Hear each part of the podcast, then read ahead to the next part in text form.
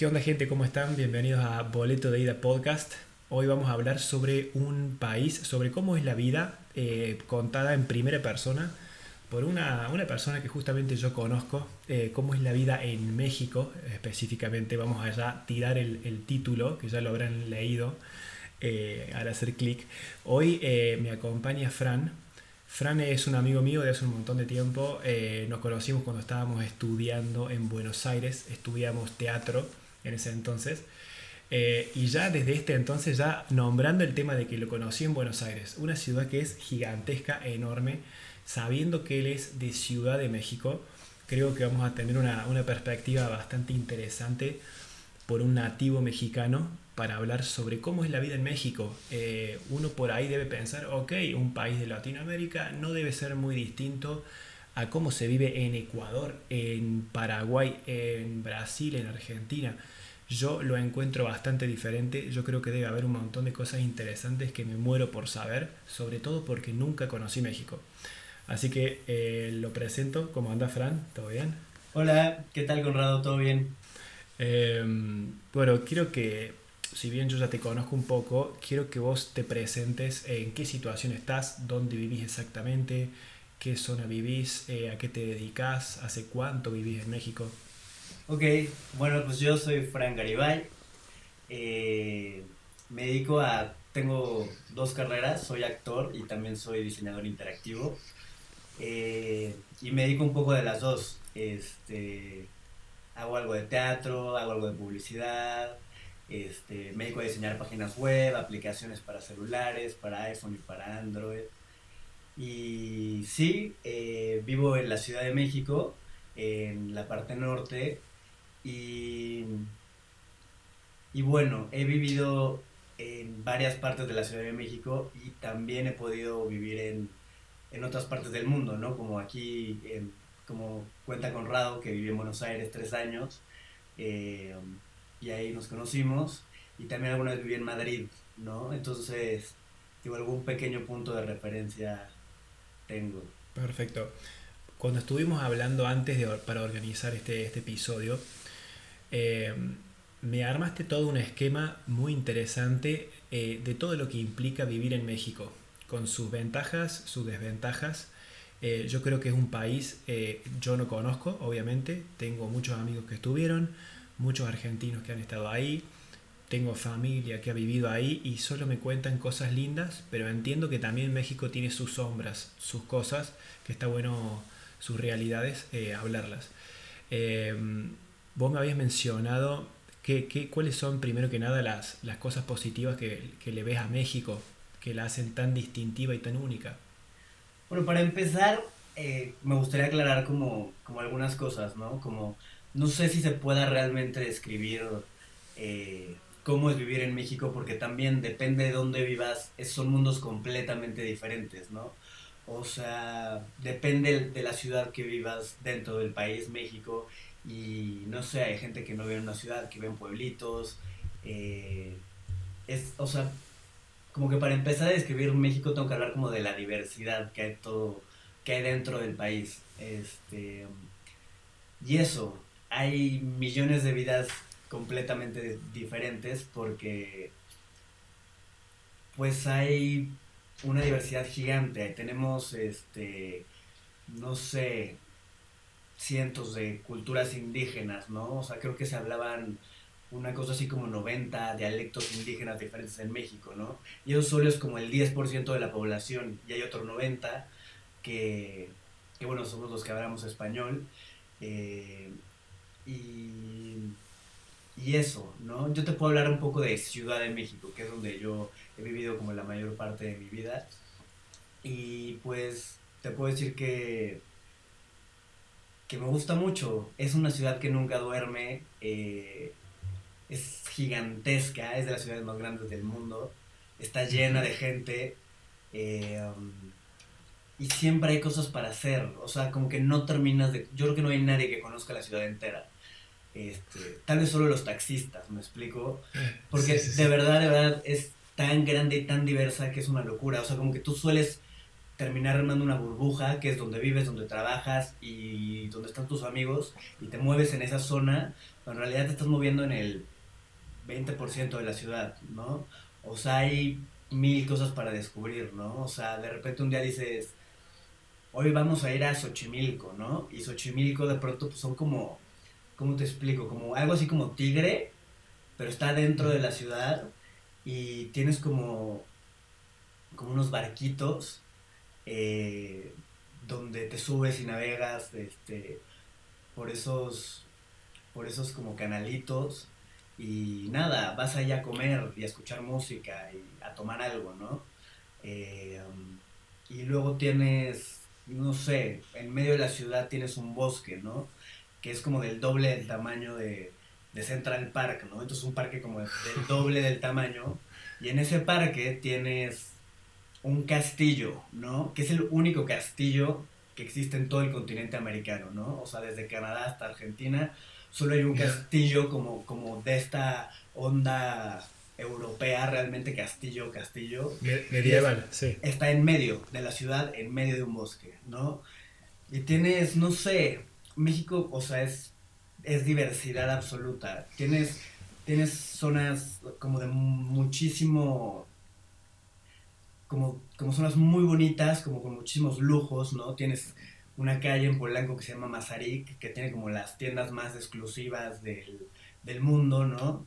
Y a cinco minutos tienes barrios eh, pues muy muy pobres, ¿no? Por ejemplo, también, o sea, y como que es eso, México es como esta jungla donde todo el tiempo están convergiendo como un montón de personas con diferentes formas de pensar, con diferentes eh, educaciones, con diferentes ondas y, es como esa mezcla de todo, ¿no? O sea, no te puedo decir vivir en México es una cosa, porque justo vivir en México es aceptar el todo, o sea... Las diferencias, sí, sí, unidos por las diferencias, tal cual. Eh, Sabes que me interesa mucho saber porque yo vivo, yo nací y me crié en una ciudad que tenía un poco más de un millón de habitantes. México es la, según lo que leí últimamente, es la tercera ciudad con más población a nivel mundial. La primera es Tokio, la segunda es Nueva York y la tercera es Ciudad de México. Eso es un dato eh, bastante impactante. Si no me equivoco, hay más de 20 millones viviendo, 20 millones de personas viviendo en la misma ciudad y es un número exorbitante. Quiero que me cuentes cómo, cómo es vivir en una ciudad donde vive tanta gente, así de simple. Sí, bueno, de los estudios que mencionas, la verdad es que he leído estudios de este tipo toda mi vida y siempre cambia, ¿no? O sea, hay estudios que dicen que, por ejemplo, Sao Paulo es más poblado que México, y hay, o sea, como que depende de dónde lo veas. Y, y lo que pasa con la Ciudad de México es que es un poco parecido a Buenos Aires en el sentido de que tienes como, como Cava, o sea, como esta parte de la ciudad, y luego como que se une con el conurbano, ¿no? Eso es en Buenos Aires. Y acá es como que la ciudad, el área metropolitana, es que aquí le llamamos el área metropolitana, porque es tan grande que tú estás como en un, como en un estado y, es tan grande que se sale de ese estado, me explico, y llega al otro. Entonces, eh, le, llamamos área metropolitana porque si hablas como de la Ciudad de México, es lo que antes se, le llamaba el Distrito Federal, ¿no? Que está hablando como de un estado físico, ¿no? Y y la realidad es que el área metropolitana es mucho más grande, ¿no? Y cada vez se van haciendo como más áreas suburbanas alrededor. Este, es, impresionante, o sea, si pudiera como documentarte con imágenes, pero, pero lo que pasa con la Ciudad de México es eso, que puedes estar en, en, un lugar suburbano, como de casas tranquilas, y en cinco minutos estás en, en, en un barrio que, que sientes que tienes que estar con cuidado porque algo te puede pasar, de que pues, es muy feo de pronto, ¿no? Mm. Y de pronto a otros cinco minutos estás en, no sé, como en Puerto Madero, me explico, como con un montón de rascacielos y una, una, como una ciudad moderna dentro de la ciudad, ¿no? Y luego tienes otra partecita que es como Coyoacán y es como entrar a un pueblito súper bonito adentro de la ciudad, ¿no? Cuando quieres caminar y tomarte un helado en la calle, ¿no? Es como, como de verdad una mezcla y un rompecabezas de cosas como muy interesante. Pero perdón, me fui, me fui. ¿Cuál era la pregunta? no, no, es que creo que ya me la respondiste bastante bien, porque la pregunta era cómo es simplemente vivir en una ciudad donde vive demasiada gente, porque si te pones a pensar, eh, la mayoría de las personas viven en ciudades grandes, pero no todos viven en las ciudades más grandes del mundo. Y vos vivís de primera mano en el centro de, bueno, de México, en una de las ciudades más grandes del mundo. Entonces, todo el tiempo estás cruzándote, por más que parezca simple, pero yo me imagino que un mexicano que vive en Ciudad de México vive en un caos inmerso en contaminación, industrias, cruzarse con muchas personas todo el tiempo, lugares llenos de gente.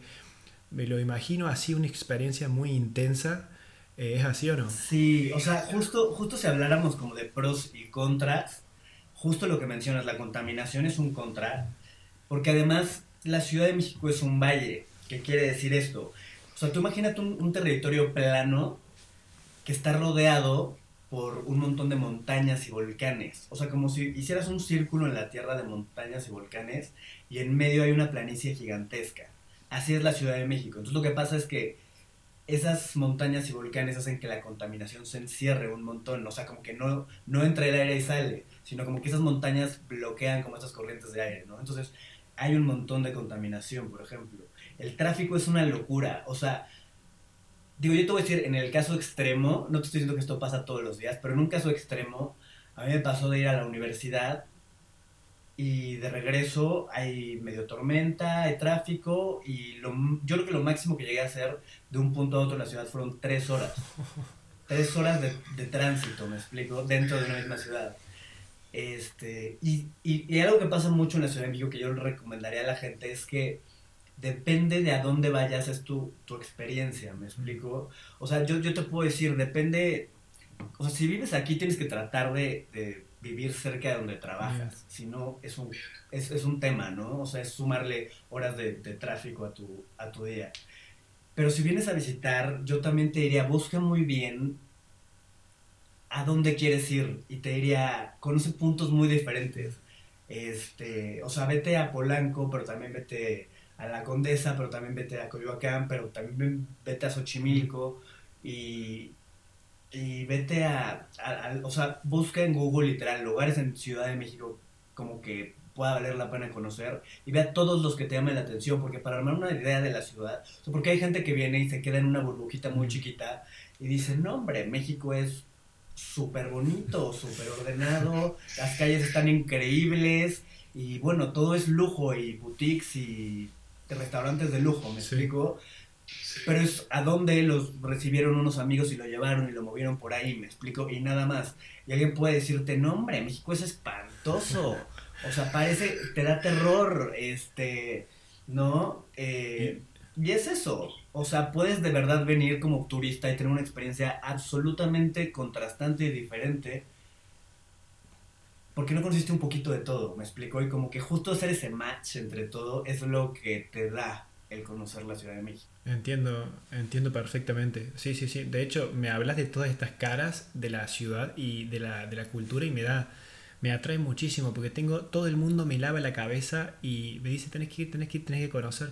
Eh, hay algo que me llama mucho la atención que veo no solamente en los medios de comunicación, sino también en plataformas como YouTube o influencers mexicanos o películas, siempre me parece que ustedes tienen este mm, el tema eh, de, la, de, su cultura. Eh, yo lo siento como una persona que no conoce México, lo siento muy nacionalistas, muy orgullosos de su bandera, de sus colores, de sus tradiciones eh, y de, de su comida, de las cosas que tienen, cómo se visten. Y yo creo que es porque ustedes están mucho más arraigados, vos me dirás si esto no es así o no, están mucho más arraigados a su pasado indígena, a su cultura nativa.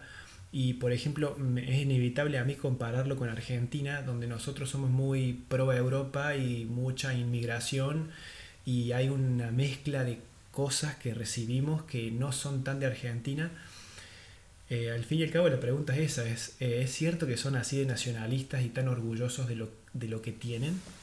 Sí, sí. Sí, tocaste varios puntos muy importantes. Sí, o sea, si te doy un perfil amplio, o sea, no, no, no, puedes generalizar, ¿no? Como que toda la gente es nacionalista o no. Pero yo, yo pensaría que sí, sí existe como como en general, cierto orgullo, ¿no? O sea, de hecho, yo no soy amo México, amo mi país, amo mi comida, amo mis costumbres, o sea, no renegaría de ellas, estoy súper orgulloso de ser mexicano. Pero sí veo y me salta a la vista que hay gente, amigos míos, ¿no? Que dice, sí, nuestras tradiciones y nuestra cultura, ¿no? Indígena, por ejemplo, ¿no? Y entonces tú te vas a, no sé, a cualquier muestra cultural donde ves estos grupos indígenas haciendo bailes típicos o, o estas cosas y la realidad es que yo con estos amigos hipernacionalistas yo los veo y les digo como, me parece que, que, es un poco más tu identificación mental y a que realmente seas parte de eso, ¿me explico? Porque no tienes idea de ninguna lengua indígena, porque hablas español, que es una lengua europea, tu religión ah, es católica, europea, te vistes como mm, europeo, o sea, como que la conquista de México, o sea, es que pasó como muy diferente en todos los lugares, ¿no? Como que siento que en Argentina pasó mucho que vinieron, conquistaron y como que medio casi acabaron con la población indígena que había, ¿no? O la relegaron un montón. Entonces como que no hubo tanta mezcla. No sé si estoy en lo correcto. Sí, sí, sí, yo creo que sí. Eh, lo, lo, podés notar físicamente y lo podés notar en, en las personas. Lo que pasa en México es que hubo una mezcla impresionante. Entonces yo te diría que tienes dos polos, donde el 10% de la población es indígena, de que hablo una lengua indígena y tengo una, o sea, de verdad indígena, y otro 10% de la población es, pues como claramente muy descendiente europea y como que no se ha mezclado mucho. Digo, además esto yo lo investigué y, lo leí, eh, porque pues, son cosas como que me dan pues curiosidad, ¿no? De mi ciudad y de mi país. Y sé, o sea, llegué, llegué a, documentarme que era como el 10% y el 10%. Y en medio tienes como un 80% de gente completamente mezclada, ¿no? Y eso, y eso conlleva como muchas cosas, o sea, cosas lindas, ¿no? Como poder identificarte y decir, bueno, rescato lo bonito de que tenemos, este, que nos llevó Europa y tenemos lo bonito, increíble que nos llevó de, de, de, los indígenas, pero realmente si tú, tú vas a 500 años atrás y a la conquista, pues fue una masacre muy cabrona, muy grande, ¿me explico?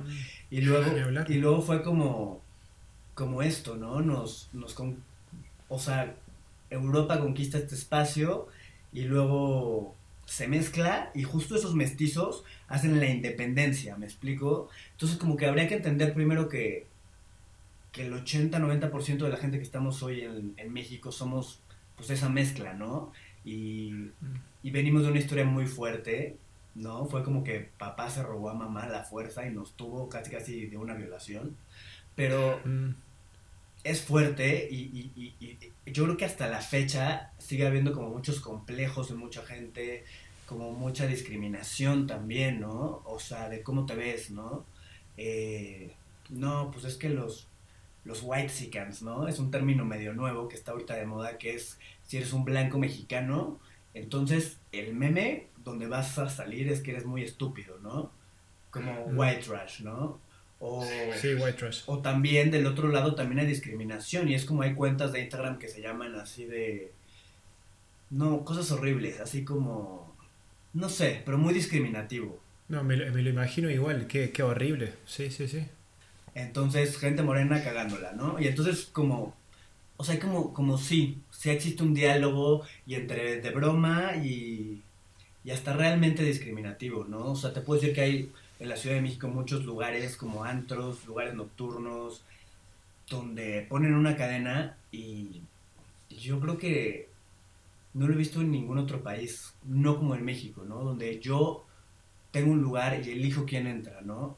Y te puedo decir que mucho de, de, por qué eligen es, o sea, en primer lugar creo que es como un poco racial, honestamente, o sea, cómo te ves, ¿no? De qué color eres. Y en segundo punto es cuánto puedo adivinar que tienes de dinero por cómo estás vestido, ¿me explico?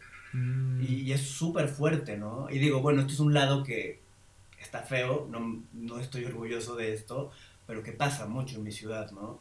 Está, está, está bueno que lo digas, está súper interesante porque es una realidad y es, es, es real. Eh, tuve una roomie, cuando yo vivía en la Condesa tuve una roomie que era de París, era parisina, ¿no?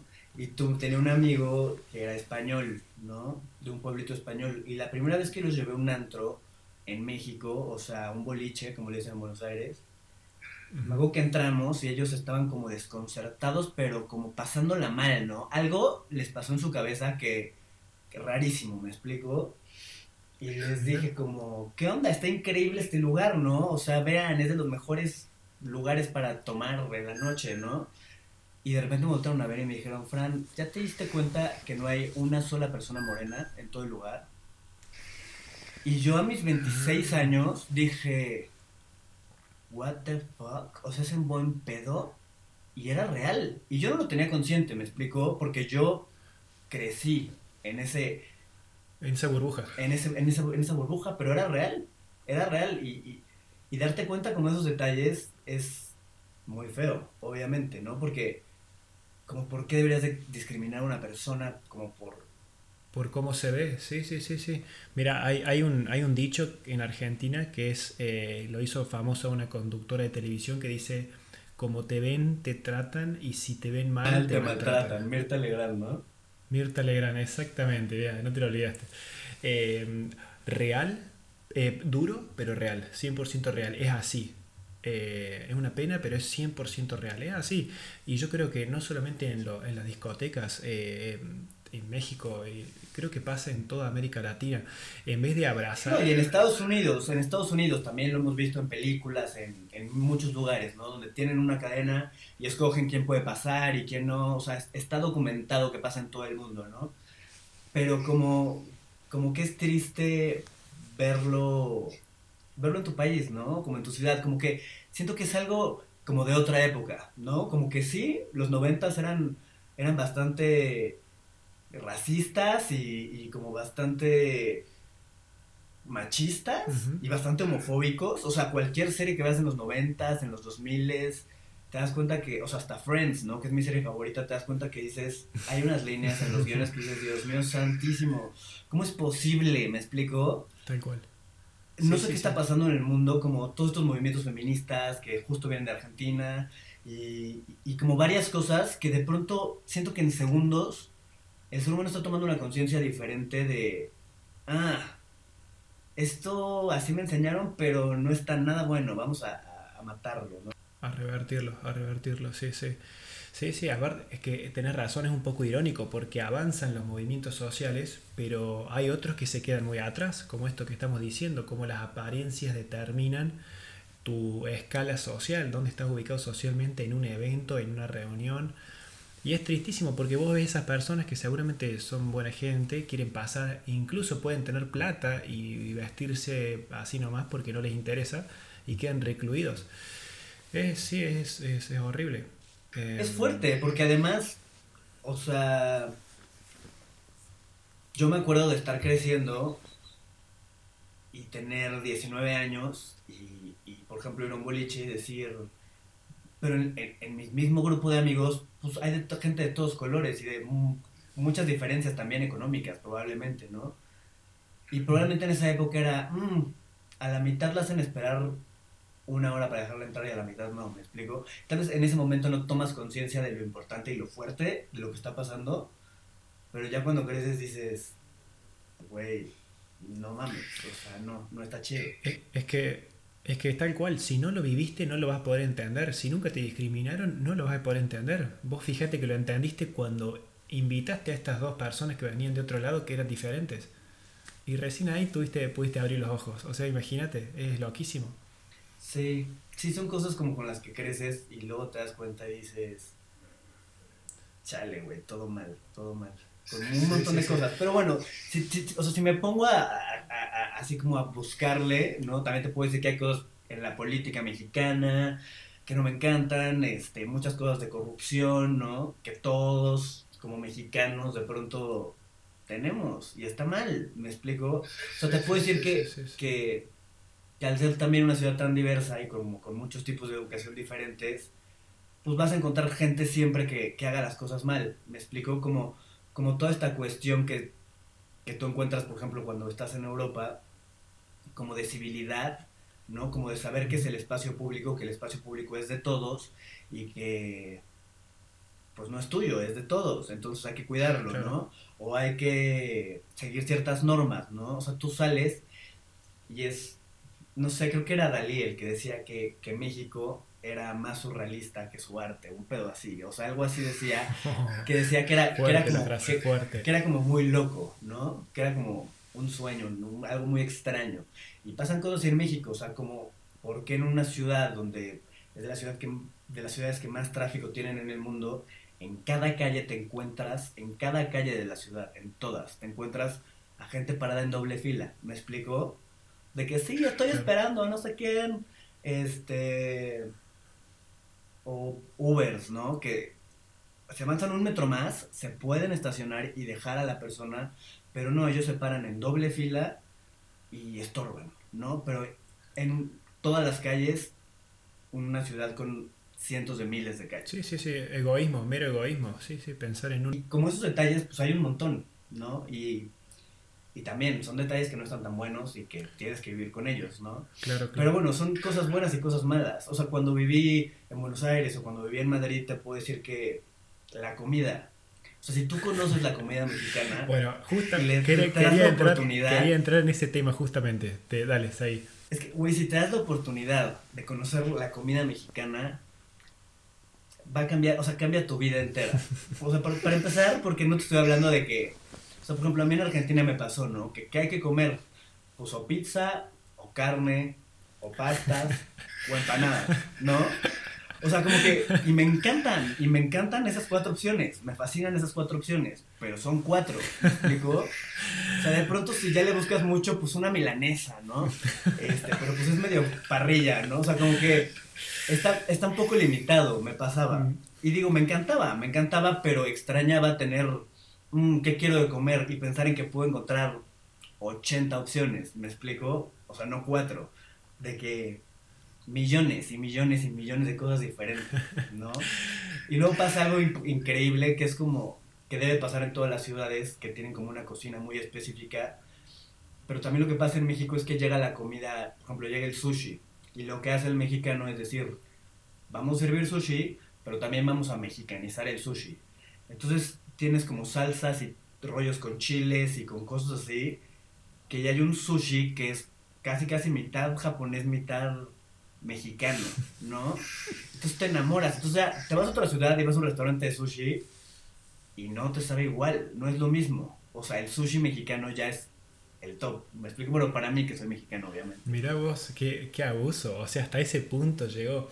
Eh, a ver, yo no, no, te puedo decir porque las únicas, las únicas veces que he probado comida mexicana la he probado a miles de kilómetros de distancia en otro lugar. Porque si hay algo que es cierto y que demuestra el éxito de la comida mexicana es que miles y miles de países y negocios y personas la intentan replicar.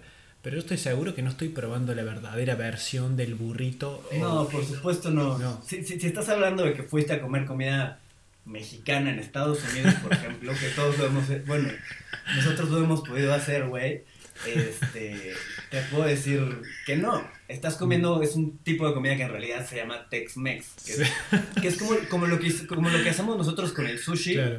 Esa es la comida Tex-Mex, es comida gringa. Taco Bell. Mexicana, es como una mezcla, mecha y mecha mexicana, mitad gringa, pero cero tiene que ver con la comida mexicana que es patrimonio de la humanidad por la UNESCO. Me explico, no tiene nada que ver. O sea, estás hablando de comida gourmet y comida rápida. O sea, no tiene nada que ver. Bueno, bueno, pero eh, la, realidad es que hay todo el, todo el, todo el mundo quiere replicar y, y, y, hacer plata a través de la comida mexicana. Vos viajas acá en Europa y te vas a encontrar con un montón de locales que te quieren vender eh, unas, unas quesadillas rellenas y hacen sus propias invenciones. Eh, después te quieren vender unos tacos. ¿Cuántas veces hemos escuchado la palabra tacos en una película de Estados Unidos? Yeah, give me some tacos, let's go to Taco Bell. Todo el tiempo, todo el tiempo, unos burritos, como los pronuncian ellos, burritos. Eh, quiero, quiero saber esto, ¿qué onda? eh, háblame de la comida, es decir, la, creo que otra palabra que la pueda definir a la comida es la diversidad también, ¿no? Sí, sí, 100%. Por ejemplo, los tacos. Tienes tacos, o sea, ¿cómo te puedo explicar? Un día puedes estar comiendo carne y decir, voy a comerme unos tacos de pastor, ¿no? Sí. y estás comiendo unos tacos como de carne de cerdo con una preparación muy específica, como parecida al que va, Ay, por Dios. pero más rica, ¿no? Bueno, a mí me gusta más. Uy, Eh, qué rico, por Dios. y luego puedes decir, no, hoy estoy comiendo mariscos, ¿no? Pescado. Y te puedes comer un taco de marlin, Mm. ¿no? Que lleva una salsa completamente diferente. Y el taco casi casi que es como la presentación. Es tortilla con algo adentro. Pero puedes tener tacos de tinga de pollo. O sea, de un montón de guisados y de, de opciones diferentes, ¿me explico? O sea, taco es casi como decir sándwich, ¿me explico? No es lo mismo comerte un sándwich de atún que un sándwich de... Lógico, lógico, obvio, obvio. Qué locura. Y, y- y- los tacos, bueno, o sea, ya en, solamente hablando de tacos te puedo decir que puedes comer mm, cosas muy diferentes, ¿no? O sea, de que tacos de cochinita, ¿no? Que también son de cerdo como los de pastor, pero están preparados de una manera que vienen de... Pues son yucatecos, ¿no? Entonces son como de una parte de- del sur de México y llevan como salsa de habanero con limón y cebolla morada. O sea, es como toda una preparación muy específica. Y, y son muy diferentes. O sea, de verdad es como comer otra cosa. Bueno, Bueno, yo me acuerdo, y esto no me lo olvido, una vez estábamos en una clase en Buenos Aires y vos tenías unos dulces y nos hiciste probar dulces. Esos dulces, cuando me los entregaste, yo digo, bueno, voy a probar algo solamente dulce. Dulce. Resulta, claro, Claro. y resulta que tenía picante, un dulce con picante. No me entraba en la cabeza esto, te juro. Sí, No, sí, sí me acuerdo. Esta, me acuerdo. esta pasión por el picante que tienen es increíble. No, a mí se me hizo increíble que a mí me... re- o sea, algo que, que cuando la gente de México me visitaba en Buenos Aires, algo que lo mejor que me podían dar era traer media maleta con cosas mexicanas de comer, con salsas, con papitas, ¿no? O sea, por ejemplo, las papitas, ¿no? Por ejemplo, en Argentina tienes, o sea, si quieres papas fritas de bolsita, tienes como, ¿cuántas opciones? Tres, cuatro, ¿no? Sí, quizá un poquito más, eh, depende de qué supermercado, pero sí, sí, Quizá no un poquito más. Te puedo decir que aquí si vas al kiosco, a la tiendita, y quieres unas papas, de verdad puedes encontrar 50 opciones diferentes. O sea, 50 Claro. opciones de sabores diferentes, ¿no? Nos encanta la comida chatarra, ¿no? Somos como, como creo que el primer lugar en consumidores de Coca-Cola del mundo, ¿no? Que no sé si está bueno, Más que no- Estados no, Unidos. no sé si es como cuestión de sentirse orgulloso, por ejemplo, son como detalles que son, ¿no? En mexicano le gusta la comida. Mirá vos. Mirá vos eso, o sea, son consumidores de la, de la, de ese tipo de comida frita así. Y es que es deliciosa. Ah, pero bueno, regresamos a los dulces. Entonces, yo me acuerdo que me trajeron eso y a mí alguien que no me conocía tanto me trajo una bolsa con, se llaman manguitos enchilados, que a mí no me gustan. Entonces yo dije, ¿qué hago con lo que no me gusta? Ah, voy a hacer como un regalo, súper buena onda, ¿no? Entonces llegué al salón de clases y dije, güey, ¿quién quiere dulces? Mexicanos, ¿quién quiere probar? No que todo el mundo se levantó como diciendo, güey, este güey trae un tesoro. O sea, me que todo el mundo, y me los arrebataban, de que yo quiero, yo quiero, yo quiero. Sí, Y sí, como sí, me los arrebataban, a los 10 segundos me los aventaban y me decían, ¿cómo es posible que me das esto? Estoy me un manguito enchilado. O sea, eso es un dulce en México para un niño, para un nene de 5 años. O sea, pica poquito, sí, y lo van chupando. Me explico. Y ustedes de veintitantos era como, güey, quema. O Sí. sea, ya sabes. No, no. Pero yo creo que también Sí, sí, eso es lo que hace que nos encante tanto el chile y las salsas, ¿no? Que desde, desde niños estamos Claro. consumiendo lo que a mí me sabe azúcar, a ustedes les pica, o sea, Increíble. Yo, es que solamente es a ustedes en México.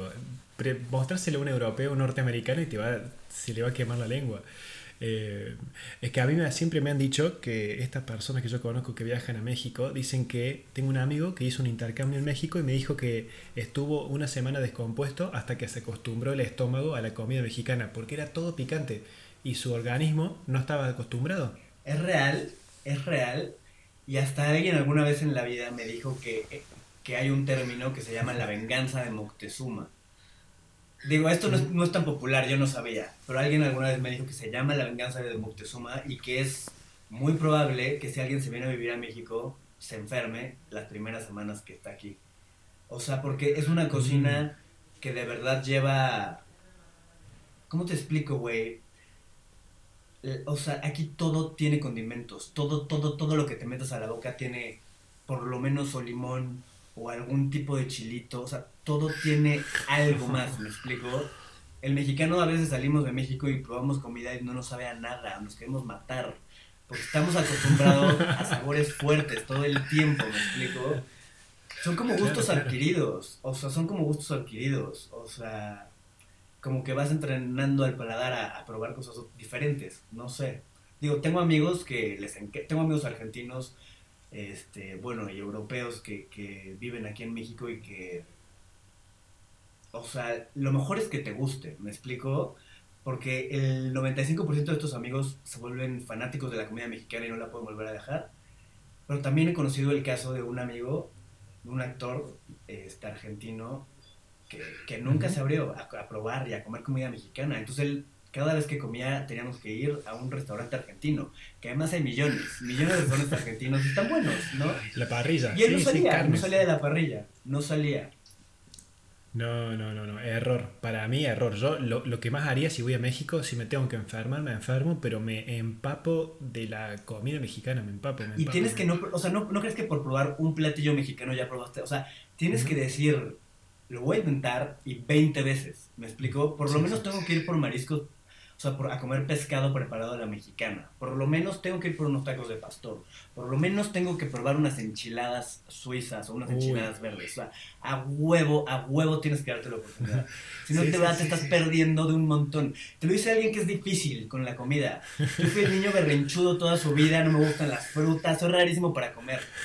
Pero de verdad, si tienes la oportunidad de probar comida mexicana, date. Sí pregunta, y si no comas cosas que piquen. Porque si tú preguntas si algo pica y un mexicano te dice que poquito, quiere decir que te va a picar un montón. Bien. Si alguien te dice que pica, sí pica, no lo, eso sí no lo pruebes. O sea, porque te vas a morir. Te vas a morir, o sea, de qué mal.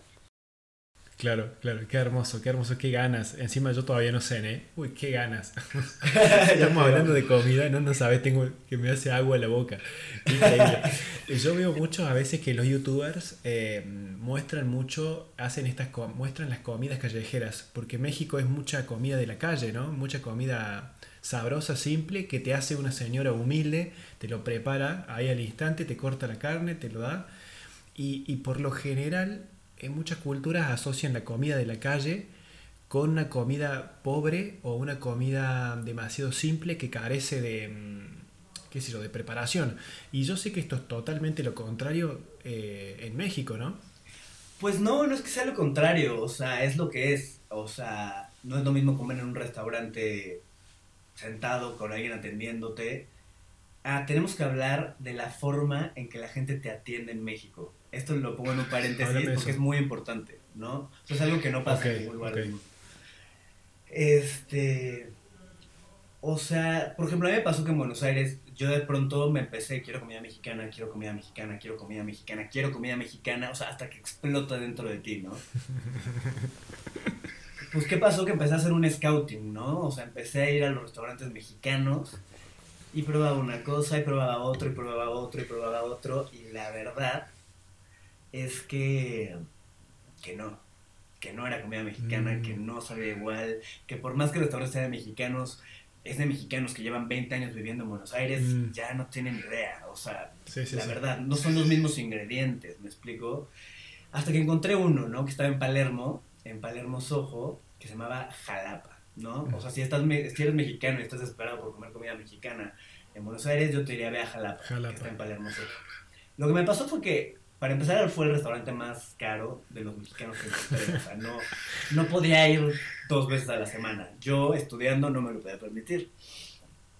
Y lo que pasa es que llegas a Jalapa, llegas a un restaurante muy bonito, ¿no? Como, como, o sea, no estoy diciendo que un restaurante de súper lujo, pero te, te, hablo de un restaurante que sí está un poquito más arriba de la media. Un restaurante fresa. Pues sí, un poco fresa, fresó un poquito, ¿no? Un poco pijo, no, no el más pijo del mundo, pero sí tampoco es cualquier cosa, ¿no?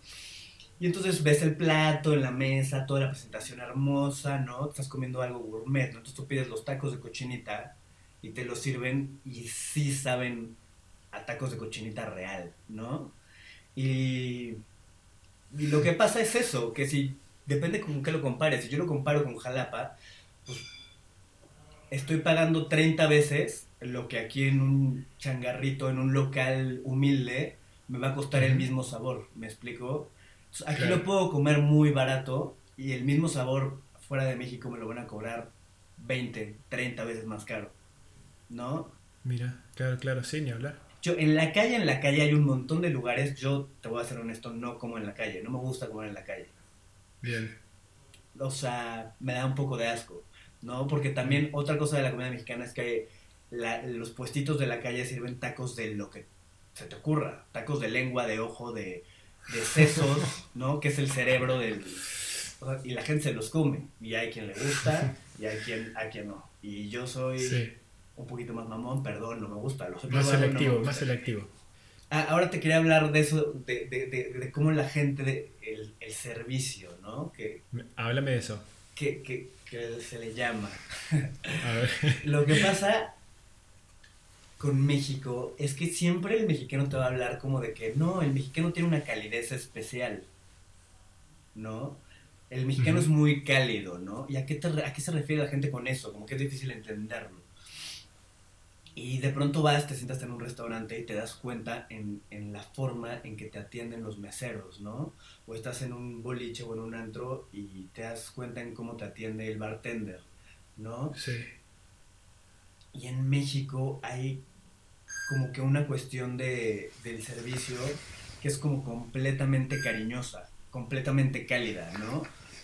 O sea, te sirve una señora de 55 años en un puestito que estás yendo a la playa en coche, en un road trip con tus amigos, te paras en un localito y llega una señora de 55 años a servirte y sientes que están tu mamá, tu abuela y tu hermana abrazándote mientras ella te atiende. O sea, es una Mira. sonrisa, una mirada, este, una calidez súper importante, ¿no?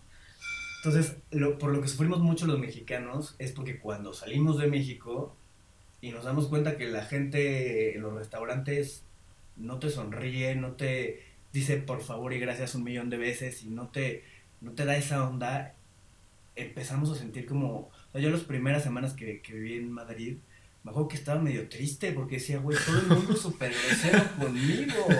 ¿Por qué? ¿Por qué la gente es tan grosera conmigo? ¿Yo qué le hice? Ya sabes. ¿Será que soy, porque, será que es porque soy mexicano? O sea, yo el acomplejado mexicano, ya sabes.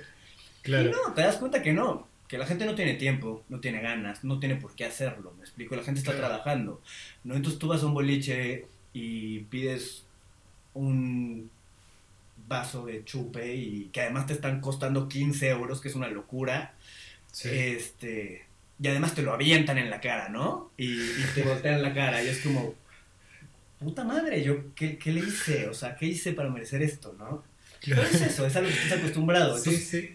Mira vos, mira vos. O sea, claro, es que el problema es que están siendo sobreatendidos, quizás sobreprotegidos. sobre, y ojo, aquí esto yo lo voy a poner como un pro y un contra, porque esta cosa de la calidez mexicana del servicio es muy linda, se agradece un montón, yo me encanta porque va de sentir, sentir amor.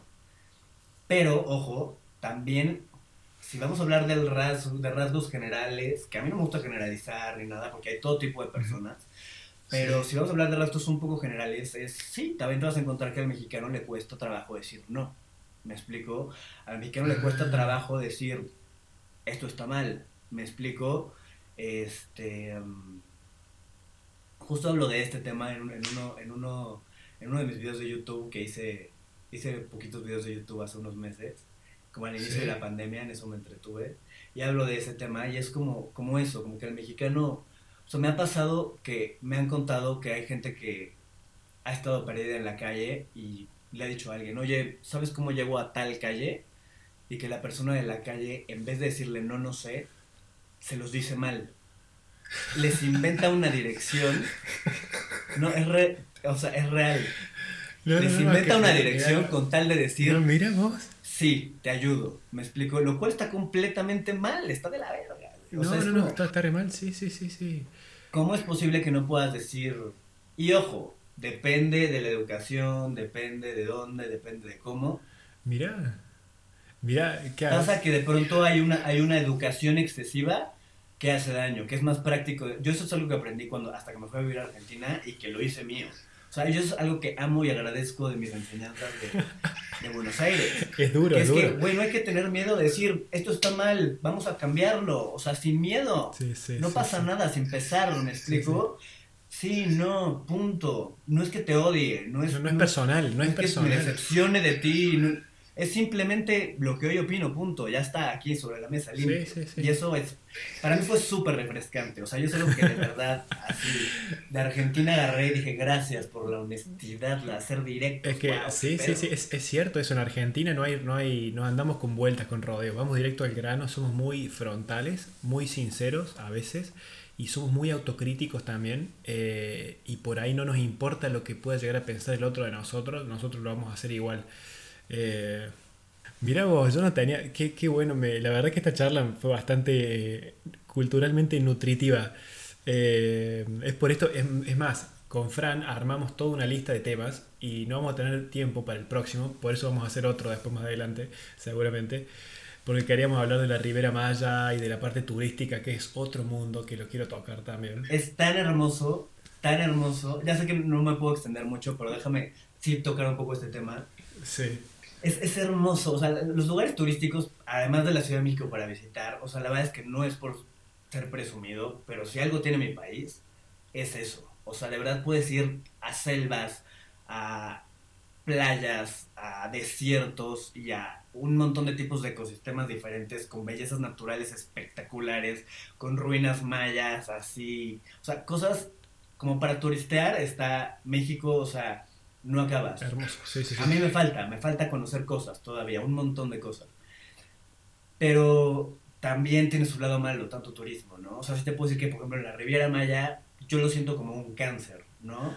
Me acuerdo que existía como Cancún, y Cancún era una playa súper bonita, y de pronto turismo, o sea, gente de todo el mundo consumiendo, Sí, sí, ensuciando, sí, ya sí. sabes, y de pronto se hace como un mall, y, y Cancún se, mueve, como- se vuelve como un pequeño Las Vegas, Sí, sí. con un montón de cosas que hacer, pero ya todo se vuelve, pues como Las Vegas, como medio plástico, Sí, sí. pues como artificial, ¿no? Bueno, menos la playa, que gracias a Dios no se echó a perder, Sí. ¿me explico? Y entonces, ¿qué pasa? Que yo cuando tenía 15 años decía, vámonos de vacaciones los primos en verano a Playa del Carmen, ¿no? Y Playa del Carmen eran unas, eran playas, muchas eran vírgenes, había pequeños mini hotelitos, era como muy exclusivo, no porque sea caro o barato, sino porque la gente, no todo el mundo sabía, ¿me explico? Sí, ¿Y qué pasa? Que a lo largo de 10 años, ¡pum! sí, sí, sí. Playa del Carmen es el nuevo Cancún. Y ahora Playa del Carmen es el mall y es Las Vegas, ya sabes, y es la cantidad de antros y antros y, y además eso trae un montón de delincuencia, Mm, sí, sí, sí. este, venta de drogas, un montón de cosas que pues mal, ya sabes, y pff, se echa a perder, ¿no? Y entonces hace unos seis años, ¿qué pasaba? Que Tulum, Tulum Sí. era el nuevo, virgen, súper, súper especial, ya sabes. ¿Y qué pasa? Que hoy Tulum es como un antro que no para, ¿me explico? O sea, yo veo las historias de todos mis amigos y diario, en Instagram alguien está en Tulum, ya sabes Increíble. haciéndose la selfie, vestido como, como, como, su- como alguien superado espiritualmente, como un chamán. Y, y bueno, la fiesta, ¿no? Y está increíble, qué padre. Y está súper bonito Tulum. Y sí está súper cool. Sí está súper chido. Pero tú ves cómo se empieza a echar a perder. Y cómo el nuevo Playa del Carmen, que fue el nuevo Cancún, ahora va a ser Tulum. Y así como que se va recorriendo. Como si fuera- o sea, por eso me refiero a un cáncer, ¿me explico? Se van haciendo los, los lugares esto, llenos de infraestructuras, de hoteles y de cosas que está bueno tenerlas, pero sí me gustaría que, que en algún momento hubiera como un cierto balance. O sea, por ejemplo, mi lugar de México favorito, no te lo voy a decir, me explico, porque no quiero que la gente sepa, ya sabes. Porque yo sé, o sea, yo sé cuál es el, yo sé cuál es el siguiente Tulum, ya sabes. Pero ¿qué crees? Ay, qué maestro, qué maestro. Mira, no se lo voy a compartir a nadie. Si, si, si, si vienes a México, yo te llevo, ¿me explico? Qué maestro. Yo te llevo, pero no lo voy a poner allá en internet, o sea, porque son lugares que no puedes creer. O sea, mi lugar favorito es un puto paraíso, de verdad. No, no, no, no, no, no lo compartas, es más, lo dejamos pendiente para que la gente vea el próximo episodio que vamos a grabar hablando de- del turismo, que da para hablar otros, otra, una hora entera de ese tema. Eh, porque encima me encanta porque hablas con mucha pasión y me encanta escuchar, me encanta escuchar cuando alguien habla con amor y pasión de su cultura y lo que le gusta. Eh, Así que le voy a... Quiero, quiero, quiero hacer un paréntesis y decir que esto solo es mi opinión personal, ¿me explico? Porque luego veo que todo el mundo hay quema de brujas en internet por cualquier cosa que alguien diga mal, me explico, yo no sé, o sea, me puede haber cometido varios errores seguramente en datos o en cosas, no lo sé, no soy un experto, solo estoy compartiendo como un ser humano normal mi experiencia personal y listo. Perfecto, perfecto, me encanta. Gente, muchas gracias por escuchar este episodio. Recuerden que nos pueden escuchar en Boleto de Ida Podcast, en Anchor, Spotify, iTunes, YouTube y en Instagram también. Fran, ¿cómo es tu, canal de YouTube? Es Fran Garibay, pero véanlo si les interesa como seguir escuchando cosas de mi mente y algunos de México. Pero la red social que más uso es Instagram. Entonces, si me quieren seguir este, o preguntar algo, estoy como fran.garibay. Perfectísimo. Fran, muchísimas gracias. Cuídate. Gracias.